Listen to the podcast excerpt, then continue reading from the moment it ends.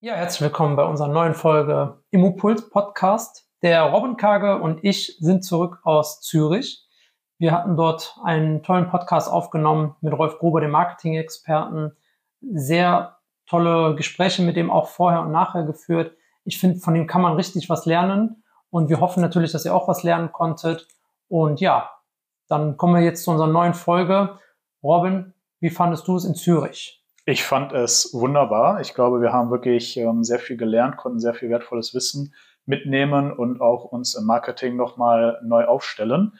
Ähm, heute wird das Thema in eine etwas andere Richtung gehen. Wir kommen heute wieder back to the roots. Und zwar wird es heute um energetische Sanierung gehen. Gerade ein sehr heißes Thema. Und ähm, politisch hat sich da jetzt natürlich auch in der aktuellen Zeit äh, im Dezember 2023 sehr viel getan. Da werden wir natürlich auch drauf zu sprechen kommen. Vielleicht können wir erstmal anfangen mit so einer grundsätzlichen Definition. Schuko, energetische Sanierung, was bedeutet das eigentlich?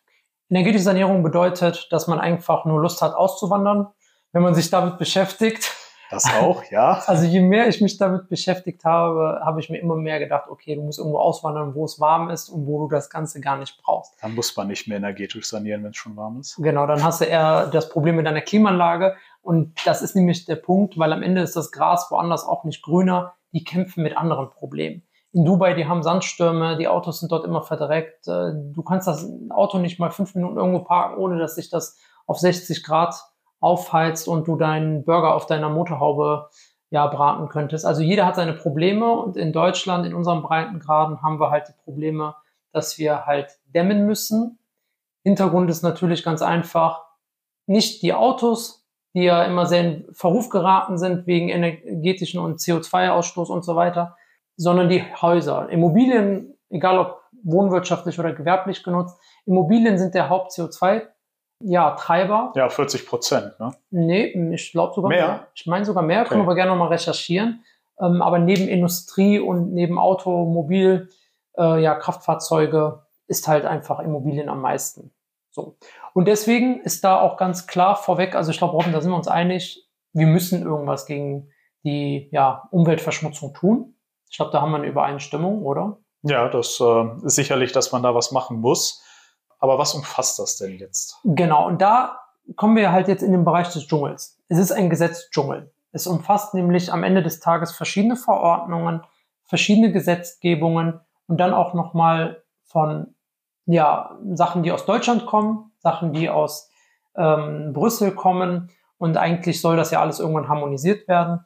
Aber am Ende des Tages ist es so, dass das Hauptthema eigentlich in Deutschland ja über das GEG e geht, also das Gebäudeenergiegesetz. Und da ist es halt so, dass wir ja doch einschneidende Regel Regelungen haben, die wir einfach beachten müssen in Zukunft. Und ich weiß jetzt nicht, ob du schon konkret ein paar Sachen von mir hören willst, aber was natürlich in aller Munde ist, ist natürlich das mit den 30 Jahre alten Heizungen, die ja dort bald nicht mehr zulässig sind, es sei denn, es handelt sich um Brennwertthermen, wobei die sind recht selten, wenn die über 30 Jahre alt sind. So tastet man sich halt heran und es gibt tausend Gesetze und tausend Verordnungen und einige davon, die wichtigsten davon, werden wir jetzt besprechen. Hm. Also grundsätzlich reden wir dann bei energetischer Sanierung um alles, was mit äh, Energieeinsparung zu tun hat, sei es jetzt über Dämmungen, über Heizungsaustausch, über bestimmte Verordnungen, die uns da äh, quasi ähm, jetzt bevorstehen, die man einhalten muss. Da würde mich mal interessieren, welche Standards gibt es denn da so? Man hört ja manchmal was von äh, Effizienzhausstandards und dergleichen. Ähm, kannst du da ein bisschen Erleuchtung reinbringen, wo wir uns da in Deutschland so befinden auch? Ja, ja es ist ja so, dass das ja insbesondere auch eingeführt worden ist, damit man so einen Vergleich hat, diese ganzen Standards KfW 55, KfW 40 und so weiter. Man muss das sich immer so vorstellen, dass das ja die, ähm, die Zahlen ergeben, die Prozentsätze, das, was dann halt ähm, davon, also wenn es jetzt zum Beispiel KfW 40 ist, dann hat es 40 Prozent von dem normalen ähm, Standardverbrauch. Also das ist je niedriger die Zahl, desto besser die Energieeffizienz. Ne? Bis hin danach zum Passivhaus. Das ist aber gar nicht so wichtig im Kern, weil das, es geht insbesondere dabei um Förderungen und so weiter. Dadurch, dass wir uns dabei im Förderdschungel äh, bewegen und äh, während unserer Recherche haben wir auch ganz schnell gemerkt, dass im Moment ja auch die meisten Fördermittel ähm, gestoppt sind, würde ich gar nicht zu sehr auf diese Sachen reingehen, sondern ich würde eher auf einzelne Maßnahmen reingehen. Also was kann der normale Immobilienbesitzer jetzt tun, um die maximalen Energieeinsparungen ja sich selber dort äh, einzustreichen? Weil ein Gebäude hat verschiedene Gewerke und es ist ja, es gibt ja immer Gewerke, die eher effizient sind zu äh, dämmen oder etwas dort zu modernisieren als nicht. Und was man halt auch wissen muss, es gibt ja auch gewisse Pflichten. So, und die sind für mich wichtiger als jetzt diese KfW-Standards, weil die spielen insbesondere im Neubau eine Rolle. Mhm. Also um Neubau wird es heute dann eher nicht gehen. Es wird auch wirklich um die, die Sanierung an sich gehen. Und da hat der Gesetzgeber natürlich gesagt, äh, man will gerade bis 2030 äh, alles saniert haben, was in den aktuellen Energieklassen G oder F sich befindet ähm, betrifft, ich weiß nicht, wie viele es in Deutschland betrifft, aber es werden sicherlich einige sein, weil ja auch schon, äh, glaube ich, bei vielen älteren Häusern einfach lange nichts mehr gemacht wurde. Und ähm, da muss schon etwas passieren. Und auch wenn man ab 24 eine neue Heizung haben will, soll diese zu 65 Prozent mit erneuerbaren Energien betrieben werden, was natürlich eine Gasheizung dann leider nicht mehr bringt. Ja, also ab nächsten Monat schon. Ab nächsten Monat. Das ist schon, ähm, das ist immer so. Es dauert sehr lange und dann ist es auf einmal trotzdem alles ganz schnell da. Und gerade sind wir jetzt natürlich auch in so einer Phase, du hast es ja gerade schon erwähnt, äh, der Förderdschungel.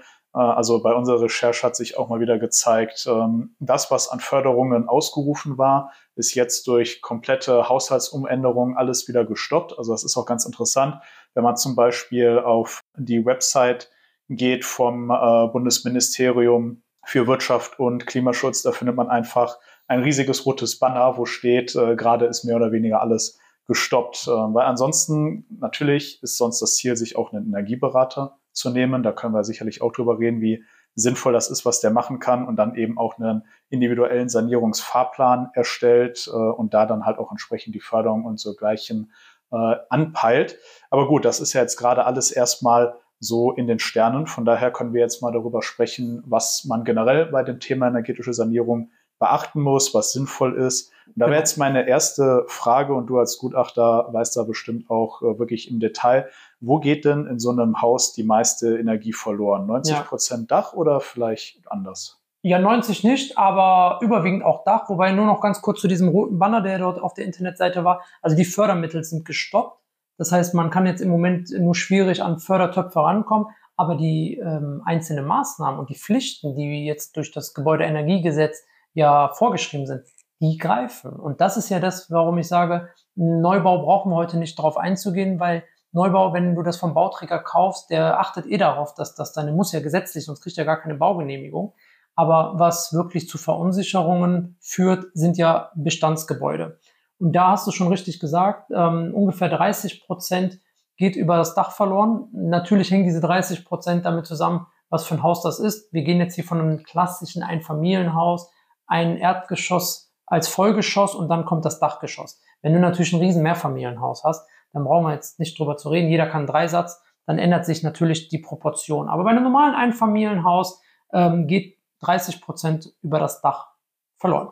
Ähm, weitere 20 bis 30 Prozent gehen über den Heizkessel. Das heißt, da auch mal diesen alten Schinken zu wechseln, kann auch sehr viel Effizienz. Ähm, Wo geht bringen. die Energie dann hin, wenn das über den Heizkessel verloren geht? Du musst ja so vorstellen, die alten Heizkessel, die haben ja einfach den, ähm, wenn die, die Verbrennungsgase hat, entstanden sind, egal ob Öl oder Gas, dann sind die durch den Kamin einfach in Richtung Erdatmosphäre gegangen. Ah, okay, also keine Restwärmenutzung so in die genau. Richtung. Ja, die Rückgewinnung okay. stand dort nicht im Vordergrund. Und jetzt haben die gesagt, nein, nee, komm mal schön wieder zurück hier. Und ähm, ist halt jetzt mit den ja, Brennwertthermen einfach eine Technologie, die seit über 20 Jahren gut funktioniert. Ähm, ja, wenn man die Heizung gut wartet, die Elektroden dort einmal im Jahr auswechselt, was ich wirklich jedem empfehlen kann, weil das dem Verschleiß extrem vorbeugt. Ähm, bei Gasetagenheizungen zumindest und ja, wenn man das dann alles wartet, dann halten die Heizungen ja auch 20 Jahre. Ja, und dann hat man dort auch nochmal 20 bis 30 Prozent Einsparpotenzial. Weil, wie wir sehen es ja auch ganz oft bei älteren Leuten, dann gehst du in den Keller und dann sagst, es steht da eine orangene alte Heizung, 35 Jahre. Und ja, mein Schornsteinfeger sagt, die tut es noch, ne? Ist ja auch alles richtig, ist ja auch alles gut. Und ich bin auch eigentlich kein Freund davon, funktionierende Dinge wegzuschmeißen, aber so viel Einsparpotenzial, dann hat man nach vier, fünf Jahren das Geld schon wieder drin. Ne? Also, mhm. und, und der Umwelt ist auch geholfen. Also genau, das wären so die wichtigsten Punkte und dann kommt auch schon als dritter Punkt dann die Fassade. Klar, also die Fassade ähm, ist aber eigentlich auch mit die schwierigste Art, weil ich weiß nicht, ob du dich da, äh, ob du schon mal was von der 10%-Regel gehört hast. Was beinhaltet die? Ja, das ist, äh, die 10%-Regel ist laut dem Gebäudeeinspargesetz einfach eine Regel, dass man, wenn man 10% von einem Gewerk neu macht, modernisiert oder eben instand setzt, dass man dann tatsächlich auch die weiteren 90% mitnehmen muss. Das heißt, wenn ich jetzt ein, an der Fassade vielleicht die Giebelseite dämmen möchte und dadurch 25% meines Hauses von der Fassade her geändert habe, bewirkt das, dass dann das GEG e greift und dann, wenn du dort nicht die gesamte Fassade modernisierst, hast du dort Bußgelder, die dann gegebenenfalls ja, auf dich auferlegt werden. Aber es betrifft dann nur das Gewerk an sich. Also ich muss nicht das Dach machen, wenn ich nur die genau. Außenfassade gemacht habe. Genau. Aber es ist, genau, aber es ist zum Beispiel, wenn du die Steigeleitungen teilweise neu machst, weil du ein Bad sanierst oder eine ganze Wohnung und dann sind die Steigeleitungen, hast du die gedämmt, also die ähm, warmwassergeführten Steigeleitungen, ähm, ja, da musst du die ganze Leitung eigentlich neu machen. Ich meine, ist natürlich äh, ein schwieriges Thema, aber man muss es mal im Hinterkopf behalten, dass man eigentlich teilweise auch jetzt schon einen ja, Sanierungszwang unterliegt. Mhm. Und beim Dach liegen wir dann auch so bei 25 Prozent an, an Energieverlust im Normalfall bei so einem Einfamilienhaus. Bis zu 30. Bis zu 30 Prozent Einsparung, nicht Energieverlust, ah, aber Einsparung. Okay. Wenn du jetzt ein normales 70er Jahre ähm, Haus nimmst oder 60er Jahre mit einem nicht gedämmten Dach und du setzt da jetzt ein nagelneues Dach mit Aufdachdämmung bis zu 30 Prozent. Ich meinte die Fassade. Die Fassade. Fass genau, Sorry. Fassade 25 Prozent ja, ungefähr. Mhm. Energieverlust und ähm, dann eben in der Dämmung auch möglich, das zu reduzieren. Und ich glaube, ich hatte gelesen, Fenster kommen auch nochmal mit so ungefähr 10 bis 15 Prozent rein, Kellerdecke 10 Prozent. Das sind ja alles so Anhaltswerte, wo man dann schauen kann, äh, wo man am ehesten auch anfängt. Würde natürlich ein Energieberater dann auch feststellen, wo ist jetzt der Punkt am Haus, wo was gemacht werden muss. Ähm, das sind natürlich auch wirklich Dach- und Außenfassade Aber die klassischen Punkte. Ne? Genau, aber genau das mit dem ähm, Energieberater ist ja das Problem. Wir können das ja immer zwar wieder empfehlen und man sollte sich auch einholen, aber Fakt ist, es gibt zu wenige. Teilweise haben die einfach lange Wartelisten und da ist halt auch noch ähm, im Moment am Markt eine kleine Schwierigkeit, ähm, weshalb wirklich viele da hingehen und gut, jetzt sind die Fördermittel ja auch gestoppt. Die Energieberater waren ja insbesondere auch wichtig für die Förderung. Ähm, man kann auch mit sehr guten Handwerkern die, ja, ich sag mal, entweder Meisterbetriebe oder einfach die gewisse Erfahrung haben oder Bauleiter, die die Erfahrung haben, kann man Objekte auch gut sanieren. Wenn man jetzt natürlich sagt, ich bin nicht angewiesen auf die Förderung, ne? Das ist jetzt, ich, ich rede jetzt von dieser äh, Variante, aber ja, man kann sich da auch von den Handwerkern gut beraten lassen. Es heißt ja auch, oder so habe ich es zumindest verstanden, äh, man soll erst einen Förderantrag stellen oder den bewilligt bekommen, bevor man anfängt, Maßnahmen durchzuführen. Das ist ja jetzt natürlich gerade alles sehr schwierig. Also macht es dann schon Sinn, professionell Maßnahmen angehen zu lassen, ohne die Förderung in Anspruch zu nehmen? Oder gibt es auch die Möglichkeit, das noch im Nachhinein sich absegnen zu lassen? Oder ist das alles noch gar nicht klar? Naja, da, das kann man, wenn ich das jetzt beantworten würde, wäre es in zwei Monaten vielleicht wieder anders ob man es vorher, nachher machen kann. Was wir im Moment sehen, ist, dass wir ständig wechselnde Gesetzgebung haben. Ja, mal soll es nicht kommen, mal soll es doch so werden, mal soll es dies und dann wird es doch wieder abgeschwächt. Ähm, wir haben, also das ist für mich wiederum so ein sehr abstrakter theoretischer Bereich. Deswegen, das ist nicht so, ja, wo man den Leuten jetzt Futter geben kann. Ich finde, unabhängig von einer Förderung muss ja was gemacht werden. Wenn man eine Förderung mitnehmen kann, dann ist das gut. Aber man, eine Förderung darf ja auch nicht blind machen. Man kann ja nicht sagen, okay, ich packe mir jetzt irgendwelche neuen Fenster rein, wenn die alten Fenster gut sind. Hauptsache, ich habe 20% Förderung. Deswegen, das sind gute Anreizsysteme. Förderungen haben seine Berechtigungen. Aber ich würde grundsätzlich gucken. Zum Beispiel, wenn du jetzt überlegst, in wie viele Häuser ich komme, die im Dachgeschoss die oberste Geschossdecke nicht gedämmt haben. Weil wir reden ja, wenn wir sagen, Dachgeschoss ist bis zu 30 Prozent äh, Ersparnis, natürlich ist die Luxusvariante dann damit gemeint, wenn du das ganze Dach neu machst und alles energetisch optimierst. Aber es reicht doch auch schon, wenn du ganz normal diese begehbaren Dämmplatten vom Baumarkt nimmst und die mal oben in deinem Dachgeschoss auslegst. Das ist zwar auch gesetzlich übrigens vorgeschrieben, wenn die Etage darunter beheizt ist, aber ich finde solche kleinen Maßnahmen, Robin, die kann, die kann jeder eigentlich morgen schon erledigen. Und da finde ich, könnte die Regierung viel mehr machen, zum Beispiel indem die sagt, Mehrwertsteuer auf gewisse Dämmstoffe runter. Einfach das, den Anreiz so schaffen, ähm, nicht derjenige bekommt die Förderung, der den Energieberater am Telefon hat, sondern wer mehr dämmt, hat auch mehr Förderung. So. Mhm. Und das ist ja dann, wenn du die Mehrwertsteuer auf gewisse Gewerke, es muss jetzt nicht auf Alpina Weiß gesenkt werden. Ich bekomme kein Geld von Alpina und ich würde auch nicht unbedingt sagen, dass ich diese Farbe verwende, aber genau, also ich finde, es gibt tolle Maßnahmen. Wir können da auch auf weitere eingehen, wenn du möchtest. Aber das sind so, das ist das, was mich eigentlich treibt. Mhm. Ja, das ist auf jeden Fall spannend, auch wenn man da mal überlegt, was man selber so machen kann. Ich glaube, bei mir wäre ein bisschen die Sorge, dass mir das dann nachher nachteilig ausgelegt wird, dass man sagt, oh, das und das wäre gar nicht erlaubt gewesen, auf diese Art zu dämmen. Oder warum haben sie nicht den Energieberater mit ans Bord geholt und äh, jetzt müssen sie das auch wieder zurückbauen und dergleichen. Von daher, ich glaube, das ist schon äh, eine gute Sache, wenn man da jemanden an der Hand hat. Aber wie wir schon festgestellt haben, äh, ich glaube, in Deutschland gibt es gerade wenige Berufe, die stärker nachgefragt sind oder wo die Leistung stärker nachgefragt ist als bei Energieberatern. Äh, natürlich auch aus guten Gründen. Und ähm, genau, wenn ich jetzt anfangen will, bei meinem Haus aber trotzdem schon was zu machen, dann hast du gesagt, okay, die, die Geschossdecke, die Dach, Unterdach äh, zu dämmen, das wäre eine gute Sache. Lohnt es sich auch, die Fassade schon anzugehen oder sich eine neue Heizung zu organisieren? Wo fängt man am besten an? Hm. Also Heizung ist natürlich das Thema im Moment. So, und da sich festzulegen, ist auch schwierig. Was ich mir nicht vorstellen kann, ist, wir, wir haben ja eine Transformationsphase.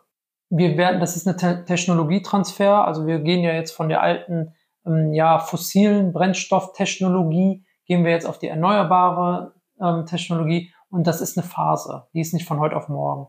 Und ich würde mich jetzt heute festlegen und sagen, wir werden noch sehr, sehr lange, mindestens 10, 20 Jahre in Deutschland noch sehr eng mit Gasheizungen zu tun haben. Also da wird sich wahrscheinlich nicht viel tun.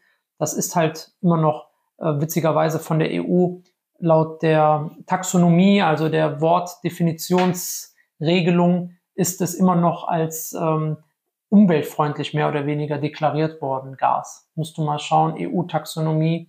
Also Gas wird da jetzt gar nicht so verteufelt, aber egal, wir sind Vorreiter, wir machen alles. Wir stellen ja auch Kraftwerke ab, die funktionieren und sagen, jo, ähm, genau. Also von daher, ähm, ich glaube, wir werden noch sehr lange mit Gasheizung zu tun haben.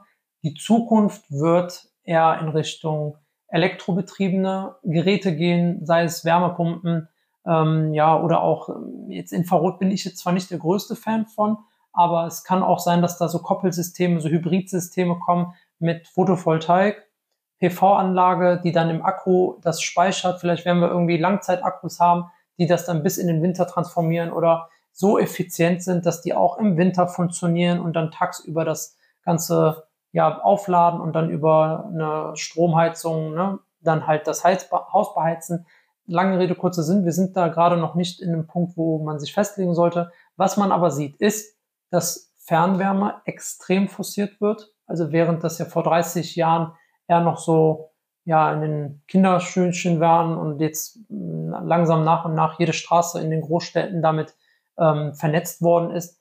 Also jetzt ist halt Fernwärme auch ein großes Thema. Ne? Ist preislich teilweise natürlich noch über Gasheizungen. Aber ja, aber um deine Frage zu beantworten, an, an eine Heizung, ja, da sollte man ran. Aber es ist hoch individuell, da jetzt äh, eine Entscheidung zu treffen.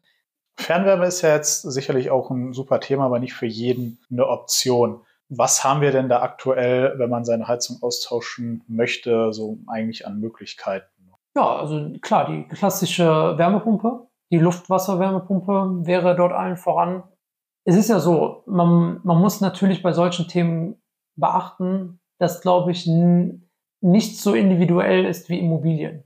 Während die Autos alle ab Werk hergestellt werden, zwar haben die dann, der eine hat dann, weiß ich nicht, Innenausstattung in beige, der andere hat die in schwarz, aber an sich ist das immer das gleiche Auto. Aber bei Immobilien ist es halt doch so, du musst halt hoch individuell gucken, was für eine Wärmedämmung hast du dort. Dann funktioniert die Wärmepumpe dort einfach, ja oder nein. Mhm. So. Und da ist es halt einfach so, witzigerweise haben die dort ja auch Kennzahlen. Erinnerst du dich noch bei VW, als die diese tollen Kennzahlen hatten, mit wie viel CO2 die sparen?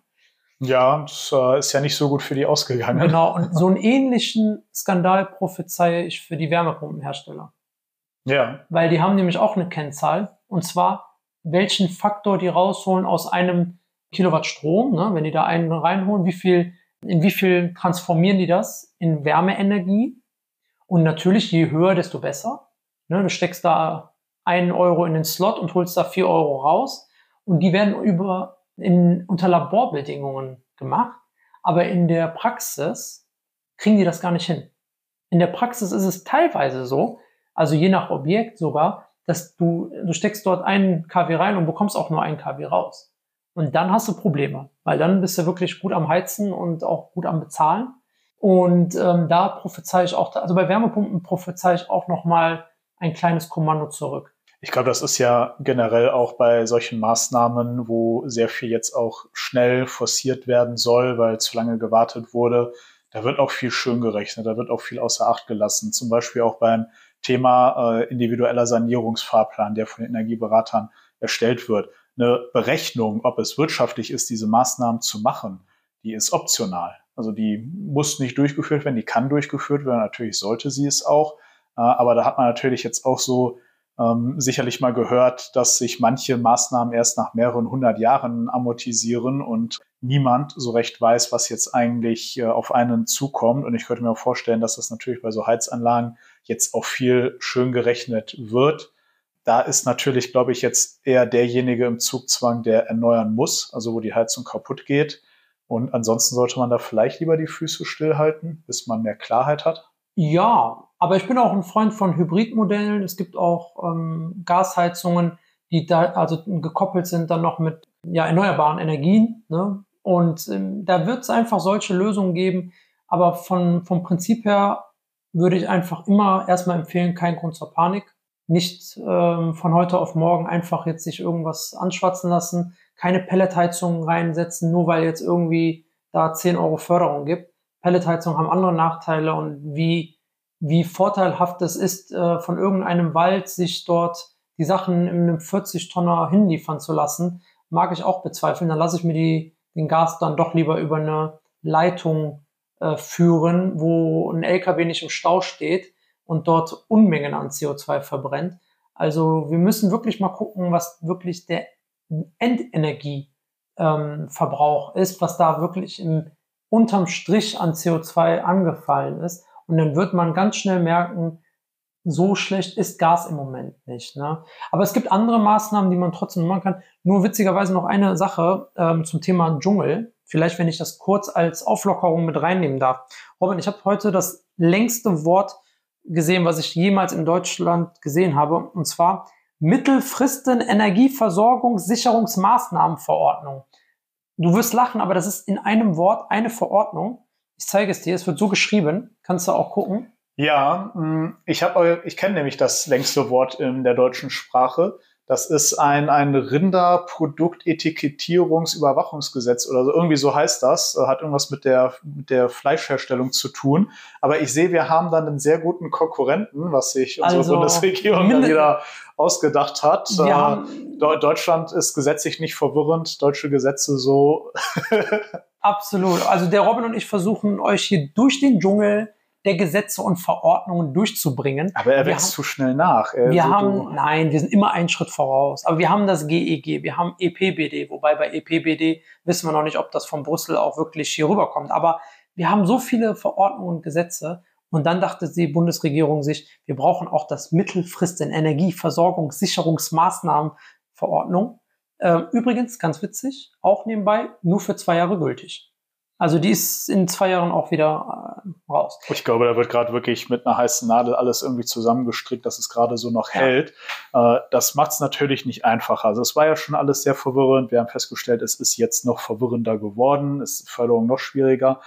Was ist denn, wenn ich mich jetzt nicht daran halte? Wenn ich jetzt meine Heizung geht kaputt und ich organisiere mir irgendwo noch eine alte Gasheizung oder ich lasse eine neue einbauen, stellt sich heraus, ich durfte das gar nicht. Ich meine, irgendwann wird es einen wahrscheinlich äh, einholen. Aber muss man jetzt auch mit Strafen rechnen, wenn man nicht seine Fassade komplett neu dämmt? Ja. Muss also man diese Panik haben? Ja, eigentlich nicht, oder? Ja, also äh, nur mal zum Thema, dass es verwirrend ist. Es mag verwirrend rüberkommen, weil es verschiedene Gesetze und Verordnungen sind, weil die sich teilweise auch widersprechen und teilweise auch noch gar nicht ganz hundertprozentig feststehen. Ähm, ich finde aber, sobald man eine Einzelmaßnahme betrachtet, ist für mich die Verwirrung raus.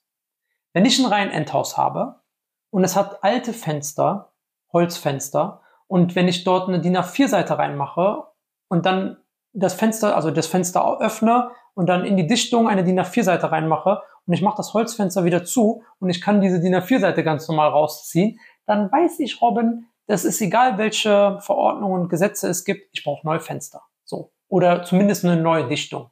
Ne?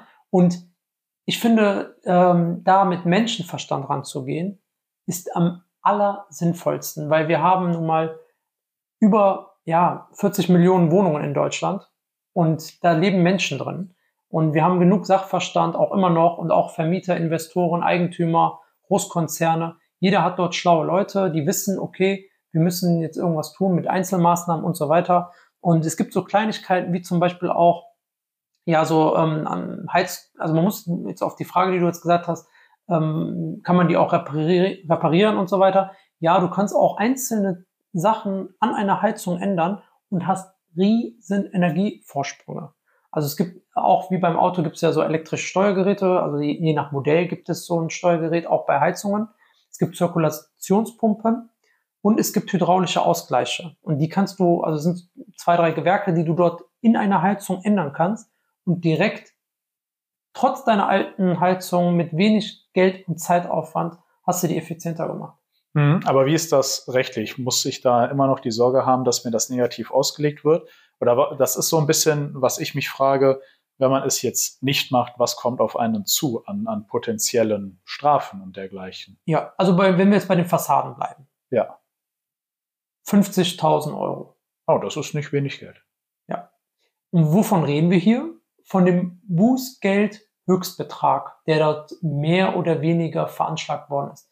Ich bin kein Jurist, ich bin Gutachter, Immobilieninvestor und Vermieter und ja, alles, was mit Immobilien zu tun hat, mache ich eigentlich. Ist halt einfach mein Hobby und ich meine, ähm, ja, aber Jurist, Robin, bin ich nicht. Und deswegen kann ich dir sagen, ähm, ja, ich habe noch nie gehört, dass so eine Strafe ausgejubelt worden ist, aber sie steht im Raum wenn du, wenn du dich mit diesen Themen beschäftigst und diese 10%-Regel zum Beispiel tatsächlich nicht einhältst, die Fassade nicht gemacht hast, illegalerweise und dein Nachbar dich angeschwärzt hat ähm, und mit einem Maßband genau belegen kann, dass du 10% abgeändert hast, dann kannst du eine sehr hohe Strafe bekommen. Am Ende muss man durch. Also ich glaube, das steht fest. Ähm, wirklich auf die nächsten Jahre betrachtet, bleibt man davon nicht erspart. Der Schornsteinfeger ist auch noch so ein Thema. Der Schornsteinfeger wird dich nicht anschwärzen, aber die, die meisten Menschen sind ethisch. Die allermeisten Menschen sind gut. Und deswegen, wenn, wenn, die, wenn der Schornsteinfeger sagt, so deine Heizung ist dicht, die muss jetzt neu gemacht werden. So. Und auch von Gesetz wegen, dann werden die allermeisten sich um eine neue Heizung kümmern. Da brauchen wir nicht mit Strafen. Die sind ja alle keine Kinder. Die Menschen, die ähm, Eigentum besitzen, haben ja meistens ja auch, äh, ich sag mal, ein Verantwortungsgefühl. Und insofern, ja, es gibt diese Bußgelder, aber ich glaube, die sind nicht so groß, der Anreiz, wie zum Beispiel jetzt ähm, die anderen Anreize. Wir haben ja jetzt zum Beispiel das Thema, dass die CO2-Steuer auch auf die Vermieter und so weiter umgelegt wird, ähm, wobei das auch von Berlin nicht ganz zu Ende gedacht ist, weil dadurch steigen gerade überall die Mieten. Ähm, das ist immer, immer in der Wirtschaft nutzungsabhängig. Der, der das nutzt, der muss es bezahlen. Und wenn der Vermieter die Wohnung nicht nutzt, dann macht er die Miete hoch. Das ist schon immer so gewesen auf der ganzen Welt. Wirtschaft funktioniert so. Der, der das nutzt, muss es bezahlen. Da kann die Politik nicht so viel machen. So funktionieren Systeme nicht. Mhm. Also ich glaube, am Ende sind wir da wirklich äh, zwischen einem Punkt, man sollte nicht in Panik verfallen, gerade weil es aktuell einfach viel zu viele Unklarheiten gibt. Aber wenn man in den Zugzwang kommt, wenn man handeln muss, dann wird man auch handeln. Absolut, absolut. Also diesen, diesen riesen ähm, Verordnungssatz, den ich eben gesagt habe, ist ja fast schon kein Wort, ist ja eher ein Satz, Mittelfristen, bla bla bla. Ne? Da gibt's ja auch zum Beispiel zwei Fristen, die man einhalten musste als Vermieter ähm, wegen dem hydraulischen Ausgleich an der Heizung. Das ist das Gerät, was ich hier gerade gesagt habe, was mit wenig Aufwand die Effizienz einer Heizung deutlich steigert. Und da wurden zwei Fristen genannt. Bei Mehrfamilienhäusern musste sowieso das Ganze abgeändert werden. Also bei den überwiegenden Anteilen. Es gab auch Ausnahmen, aber auf die brauchen wir nicht eingehen. Aber es gibt, also wir reden immer vom, kommt der Sanierungszwang oder nicht? Unter uns, Robin, der ist schon da. Und ja, aber noch natürlich auf einem niedrigen Gradienten. Aber wir müssen jetzt schon eigentlich immer gucken, dass äh, was gemacht wird. Findest du, man merkt das bereits an den Immobilienpreisen? Also Immobilien, die gerade in den Effizienzklassen G oder F sind. Gehen die runter in den Preisen schon? Ja, ja, das ist ja nicht nur, ob ich das merke, sondern es gibt auch von Jonas Lang LaSalle eine Erhebung. Ich weiß nicht, ob die in Zusammenarbeit ist mit irgendeinem anderen ähm, ja, Institut. Soll mir verziehen werden, wenn es nicht so ist, aber ich habe es bei Jonas Lang LaSalle zumindest gesehen. Ähm, JLL hat gesagt, dass äh, der Spread zwischen den energieeffizientesten Klassen und den energieschlechtesten Klassen, dieser Spread geht weiter auseinander. Und der geht mittlerweile schon so weit auseinander, dass es sich eher lohnt, diese gebrauchten Immobilien zu kaufen, zu sanieren und dann hat man den gleichen Standard wie die besser standardisierten und trotzdem hat man dann den Preisgewinn. Das heißt, auch da wieder ist kein Grund zur Panik ja, die Preise sind gesunken, ja, aber es bietet halt auch super Opportunitäten im Moment. Als Investor natürlich, da einfach die entsprechenden Immobilien aufzugreifen und ähm, die notwendigen Sanierungen durchzuführen. Ja, nicht nur Investoren, auch der, die Familie um die Ecke.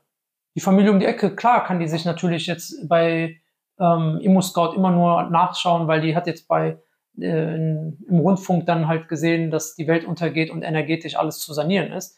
Und solchen Medien, wenn man den den ganzen Tag konsumiert, geht man bei ImmoScout rein und guckt immer nur noch nach AAA-Immobilien. Aber das muss ja nicht sein. Ne? Man kann sich jetzt auch ja, ruhig trauen, wenn man handwerklich ein bisschen begabt ist, zu sagen, okay, ich nutze jetzt diesen stärkeren Preisverfall von schlecht sanierten Objekten und saniere es halt. Ne? Ist aufwendig, also ich möchte jetzt gar nicht sagen, dass das jetzt nach zwei Wochen, das, da brauchen wir uns nicht unterhalten, aber ich liebe es ja, also ich mag Modernisierung, ich mag es, mich damit zu beschäftigen, mit den Materialien, mit den Gewerken. Insofern, mir macht das ja nichts aus, aber ich glaube, da draußen gibt es auch viele Menschen, die sich da lieber selbst verwirklichen, selber das Parkett aussuchen, anstatt irgendwas Fertiges von, der, ne, von jemand anderem zu nehmen. Also ja, der Spread, der steigt. Spread, also der, die Differenz. Oder? Ja, zwischen Neubau und, und alten genau. Bestandsgebäuden. Von der Warte aus geht es in eine Richtung, in die Richtung Investment Case und äh, was wir jetzt vielleicht noch gar nicht gesagt haben, ist, wir tun ja auch immer so, als wenn jetzt nur Kosten, Kosten, Kosten, Kosten produziert werden. Aber wir kennen ja auch das, hm, ja, den Paragraphen 559 BGB. Wir dürfen diese Sachen ja auch umlegen auf die Mieter. Ist natürlich gedeckelt, acht Prozent der Aufwendungen und das auch dann nur drei Euro auf den Quadratmeter in sechs Jahren. Ist gedeckelt, ist alles gut. Aber es ist ja nicht so, als wenn die Fassadensanierung sich nicht rentieren würde. Also in Einzelfällen kann das wirklich nicht nur eine Wertsteigerung auf der anderen Seite, auf der einen Seite sein, sondern ist auch für den Cashflow gut.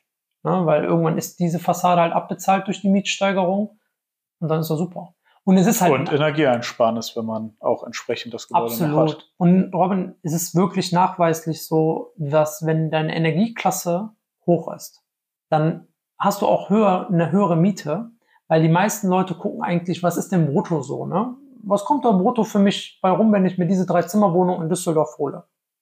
Und das, also sobald du dann sagst, okay, ich brauche jetzt nicht so viel Nebenkosten von meinem Mieter zu nehmen, in dem Moment bei einer Neuvermietung direkt und instant erhöht sich in der Regel auch die Netto-Kaltmiete bei Neuvermietung. Ne? Bei Bestandsmietern hast du halt wieder dann nur noch die Möglichkeit, über den Paragraph 559 BGB zu erhöhen. Wenn wir aber trotzdem schon bei den Kosten waren, wie kann ich denn auch für so eine Sanierung die Kosten möglichst gering halten? Ja, ähm, Planung. Am Ende des Tages Was ich immer wieder bei meinen Projekten sehe, ist, die meisten Ersparnisse hole ich über Planung rein, beziehungsweise ich will es andersherum ausdrücken. Die Dinge, die mich richtig Geld gekostet haben, waren Planungsfehler. Fehler ist vielleicht hart ausgedrückt, aber wenn ich auf den letzten Drücker Materialien kaufen muss, dafür nochmal einen Mitarbeiter oder wenn ich selber irgendwo dann hinfahre oder sonst was, das sind Sachen, die richtig Zeit und Geld kosten. Wenn du eine gute Planung hast, gut getaktet, im Voraus eingekauft hast, also es ist erstaunlich teilweise, wenn du gut planst, wie selten du eigentlich auf eine Baustelle musst. Mhm, aber da musst du natürlich auch alles ineinander einspielen. Der Elektromeister darf nicht die Schächte machen und so weiter. Ich glaube, dass die, die gleichen Grundregeln gelten natürlich dann auch für so eine äh, Außensanierung. Also da will man ja wahrscheinlich auch nicht die Firma äh, die Materialien gleichzeitig beschaffen lassen, sondern vielleicht selber schon mal gucken, ob man das mit denen abklären kann, dass man die organisiert und dann halt entsprechend selber ja. günstiger einkauft.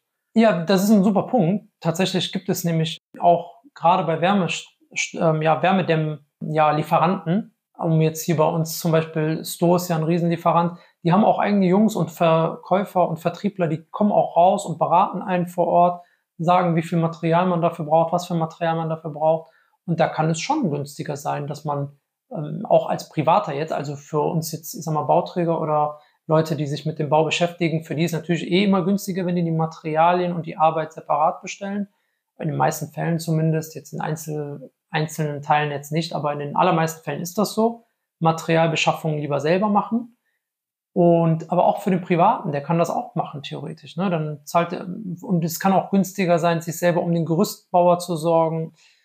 Da, das wären so Einsparsachen. Also Planung heißt aber für mich auch vor allen Dingen die Zeitplanung. Wenn du ein leerstehendes Haus hast, dann kostet es Geld. Ne? Und meistens hast du auch eine Doppelbelastung, weil du musst ja irgendwo wohnen, während du eine Kernsanierung machst. Und je besser du planst, desto schneller ist die Baustelle durch. So. Und das sind halt so die Sachen, die eigentlich wirklich Geld sparen.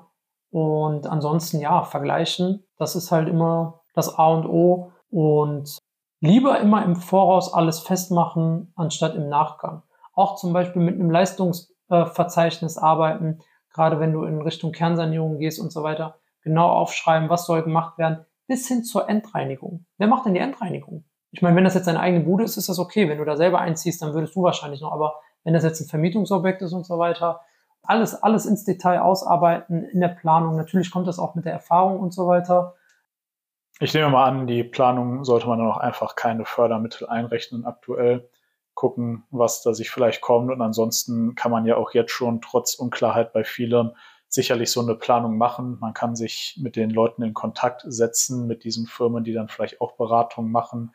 Äh, beim Energieberater sicherlich schon mal anklopfen und dann vielleicht für in drei Monaten einen Termin machen. Genau, ich glaube, da kann man auf jeden Fall sehr viel rausholen. Und ähm, genau, am Ende gilt da auch, denke ich mal, je mehr man sich selber auch um die Sachen kümmert, äh, desto mehr Vorteile hat man und ähm, ja, nicht in Panik vorfallen. Ne? Ja, und ähm, du kannst auch zum Beispiel auch bei anderen Gewerken äh, zum Thema Planung jetzt, wenn du jetzt, das hat jetzt mit Wärmedämmung nichts zu tun, ne? Aber wenn du jetzt zum Beispiel sagst, ich mache die komplette ähm, du hast jetzt eine kernsanierungsbedürftige Bude und äh, kennst dich jetzt überhaupt nicht mit Installationen aus. Ja, dann kannst du nicht mal eben in den Baumarkt gehen und sagen, ich brauche dies, das, jenes. Dann nimmst du dir einfach einen Block, einen Schreibblock, holst den Installateur und sagst dann so, wir gehen jetzt mal von unten nach oben alles einmal durch und du sagst mir jetzt mal, was ich hier brauche. Ah, okay. Fitting, drei Viertel Zoll auf ein Halb Zoll und so weiter und so fort. Du brauchst dies, jenes, das.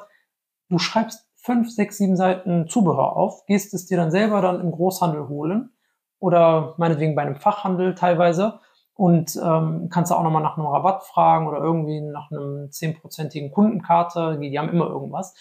Und alleine das spart dir schon wieder Geld, wenn du dort wieder Materialbeschaffung und Arbeitszeit ja trennst, weil die Jungs haben halt auch ähm, fürstliche Gehälter und wenn die das dann halt dafür einsetzen, im Baumarkt zu gehen, ist halt ein bisschen schwierig. Aber am Ende des Tages, man kann noch viel Geld sparen bei, bei, ja, bei der Sanierung einer Immobilie.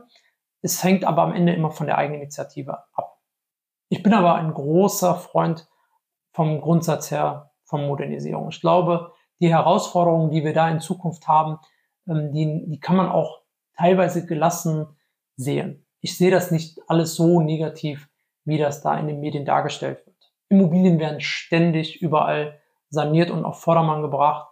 Das, ja. Es fällt ja auch oft genug ohnehin an, dass man das Dach neu machen muss, dass man die Heizung erneuern muss. Da muss man das halt entsprechend auch mitmachen. Äh, natürlich wird es einem auch, wenn man es gewerblich macht, über den Verkaufspreis dann entsprechend wieder reingeholt. Am Ende, wie du schon sagtest, es zahlt derjenige, der es am Ende nutzt. Das wird nicht ausbleiben. Also ich glaube, aus der Perspektive kann man da als Investor noch relativ positiv in die Zukunft schauen, kann eben schauen, dass man jetzt diese Immobilien erwirbt, die in den schlechten Effizienzklassen sind und äh, da auch wirklich, glaube ich, dann wirklich im großen Stil äh, Sanierungskonzepte aufstellt und dann kann man natürlich auch alles auf Masse einfach mal kaufen und entsprechend die Wohnung abfertigen und dann wird es natürlich einem auch im Verkaufspreis vergolten. Ansonsten, es bleibt, glaube ich, viel abzuwarten. Wir sind echt in einer, einer Zeit, wo äh, da, glaube ich, viel neu gedacht werden muss, von EU-Ebene aus, von unserer Regierung aus.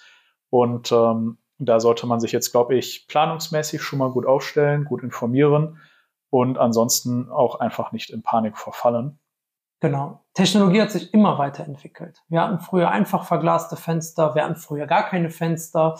Und es ist ja schon sehr lange her, aber schon sehr, sehr lange her. Gab es auch. Lehmhütten. Technologie hat sich immer weiterentwickelt und das tut es jetzt auch. Und ja, gut, ich meine, jetzt sind halt Energieberater beliebter als irgendwelche WM-Finaltickets. Aber gut, das, ähm, auch, das wird für, auch das wird vorübergehen. Also ich glaube nicht, dass dieser Trend ähm, so ewig weitergeht, weil da, wo viel Geld zu verdienen ist, da wird es immer Nachwuchs geben. Also von daher sehe ich auch da gelassen gegenüber. Ähm, ich finde nur als kleines Mini-Plädoyer zum Schluss, dass die Politiker da vielleicht einfach mehr, was die Förderung angeht, ich sage jetzt mal, in die Breite geht und nicht nur vereinzelt für Leute, die jetzt neu bauen, ich glaube, da können wir noch mehr machen. Und ansonsten, ja, von meiner Seite aus ein sehr spannendes Thema. Ich hoffe, man hat gemerkt, dass ich nicht in Panik gerate. Und das tue ich nicht, weil ich mich mit, damit eigentlich auch sehr oft beschäftige jeden Tag, sondern einfach nur, weil ich weiß, am Ende wird nicht so heiß gegessen wie gekocht. Das ist ein sehr schönes Schlusswort und dem kann ich mich nur anschließen. Und dann würde ich sagen, hören wir uns alle in der nächsten Folge vom Immopuls Podcast. Danke und ciao.